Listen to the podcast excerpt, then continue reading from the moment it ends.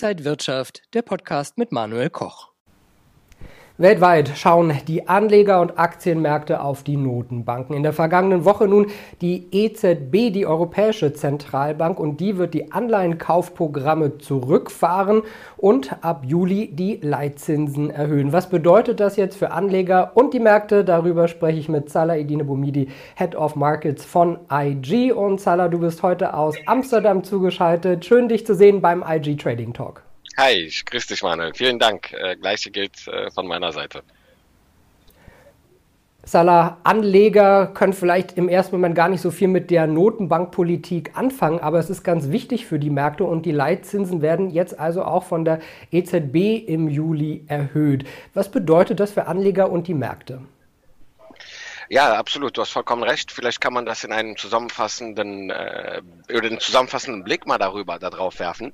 Es war erwartbar vorerst, dass die Zinsen in bei der Sitzung letzte Woche erstmal nicht erhöht werden direkt, sondern erst im, im Folgemonat. Das war klar.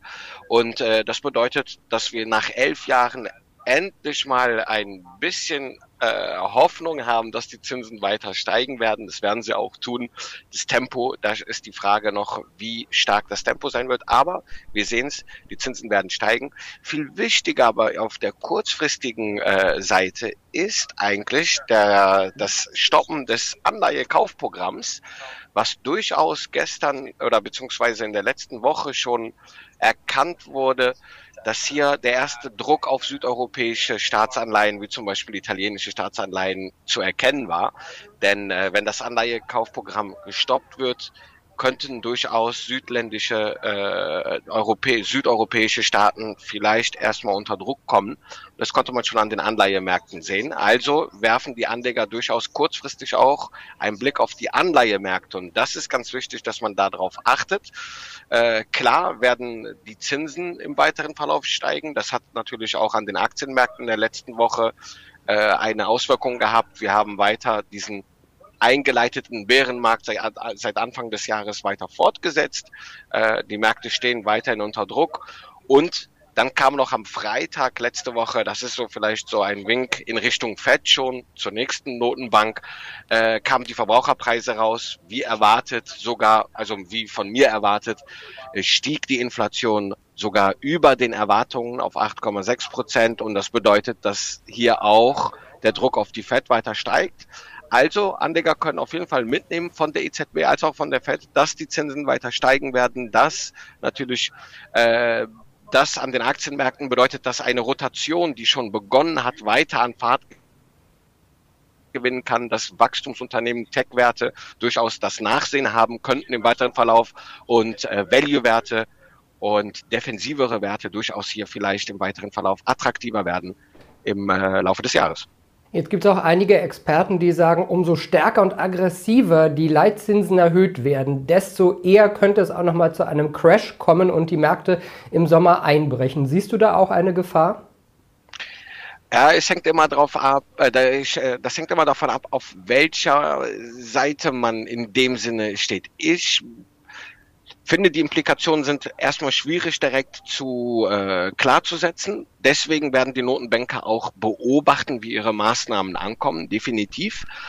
Aber man muss auch in äh, diesen aktuellen Diskussionen auch immer vor sich halten, welches Interesse wer verfolgt. Schauen wir uns mal nur das EZB-Direktorium äh, mal an und die Mitglieder mal anschauen da sitzen gerade mehr Tauben als Falken. Für denjenigen, der vielleicht mit diesen beiden Vokabeln äh, nichts anfangen kann in Notenbankpolitik, eine Taube steht eher dafür da, dass sie die Zinsen nicht erhöhen möchte, schön lieber äh, expansive Geldpolitik anwendet, weil es auch sicherlich in manchen äh, Phasen, Marktphasen einen Sinn macht.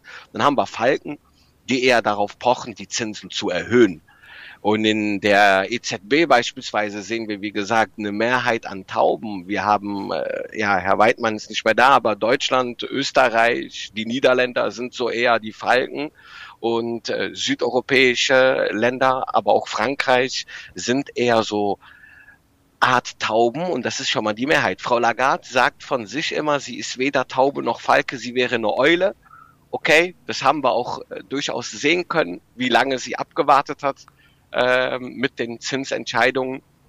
Und daher sage ich auf jeden Fall, da muss man immer natürlich drauf achten. Und aktuell haben wir ein Interesse eher daran, dass die Zinsen nicht so schnell äh, ansteigen.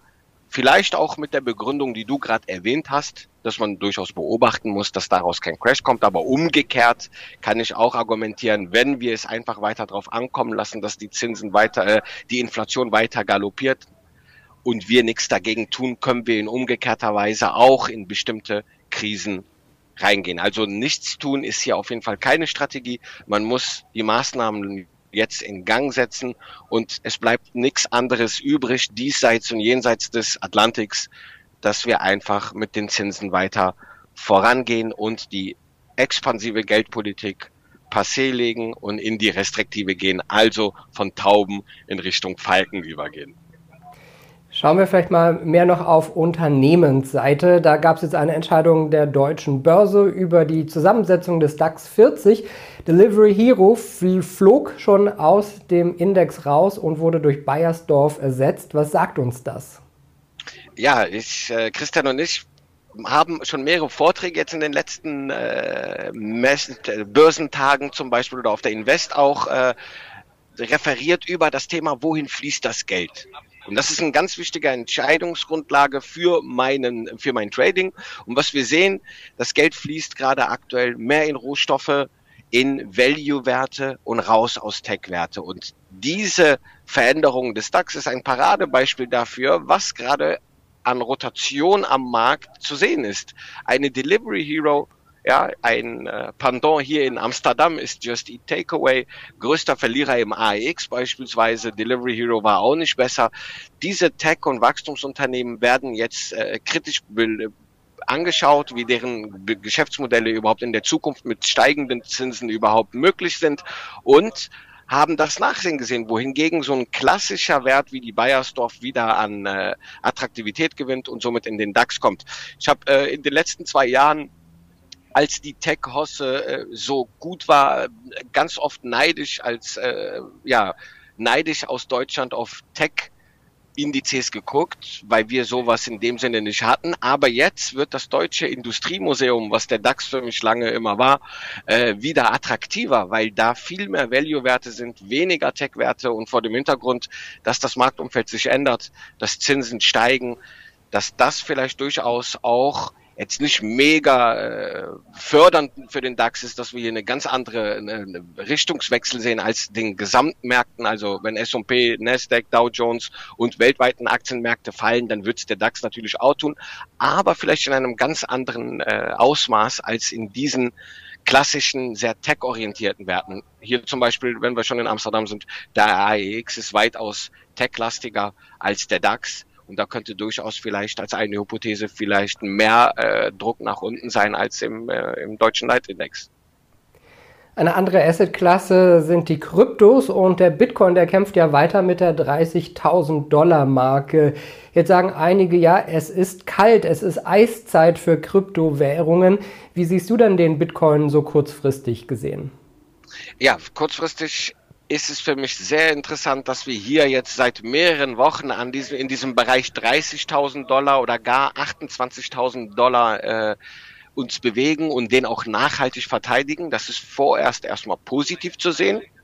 Allerdings sehen wir viele Verwerfungen an äh, in den Kryptowährungsmärkten, vor allen Dingen regulatorischer Natur. Die SEC in Amerika Security Exchange Commission ist jetzt äh, äh, in mehreren Verfahren, zum Beispiel auch an Binance, interessiert. Also da sind einige Sachen, die noch offen stehen, die Skepsis aufbauen und da wird natürlich im Markt drauf geschaut, was da passiert. Charttechnisch kann ich nur sagen, solange der Support hält, über, solange wir nachhaltig über der 28.000 Dollar Marke bleiben, bleibt der übergeordnete Aufwärtstrend intakt, den wir seit dem äh, Corona-Ausbruch und der Erholung Mitte 2020 gesehen haben.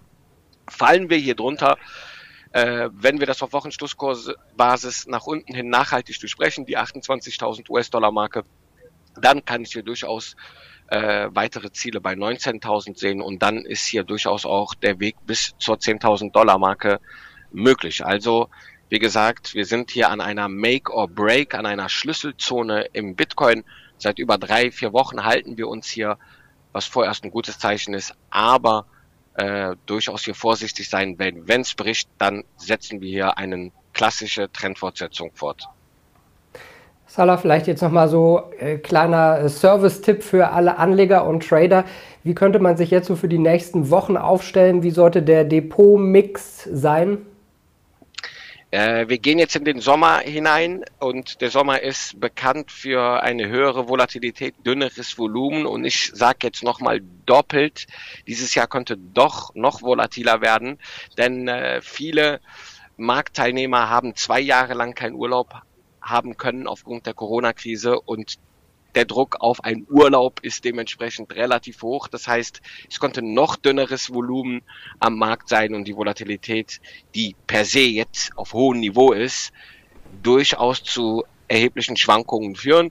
Das heißt, man sollte ein wenig äh, das Risiko rausfahren, wenn man mit Turbozertifikaten beispielsweise handelt, sich weite Knockout-Niveaus äh, raussuchen und nicht sehr ang, äh, eng am Marktumfeld sein, weil die Volatilität durchaus mir einen Strich durch die Rechnung machen könnte. Ähm, es gibt natürlich, auch wenn wir in einem Bärenmarkt sind, auch Aktien und Sektoren, die durchaus interessant sein können im weiteren Verlauf. Schauen wir uns mal die Banken an, die eigentlich seit Anfang des Jahres gut performt hatten. Dann kam die geopolitische Causa Russland und Ukraine-Krieg äh, hinzu, der dann erstmal die Banken natürlich erstmal äh, gedrückt hat. Aber wir sehen jetzt eine leichte Erholung mit dem fundamentalen Marktumfeld der steigenden Zinsen sind zum Beispiel, können zum Beispiel Banken interessant sein, aber auch andere Bereiche Öl und Gas, Telekommunikationssektor, äh, Auto und pa Autoparts, also Auto und äh, Zulieferer. Das sind vielleicht auch interessante Werte, die im weiteren Verlauf äh, an Wert hinzugewinnen können. Nichtsdestotrotz muss ich dabei bleiben, auch vorsichtig sein bei der aktuellen oder noch kommenden Volatilität über die Sommertage, Wochen. Und Zala, was ich äh, von dir mitnehme, ist vielleicht auch in einen Urlaub investieren. Auch eine schöne Sache, ja. so, zumindest wenn die Flieger gehen.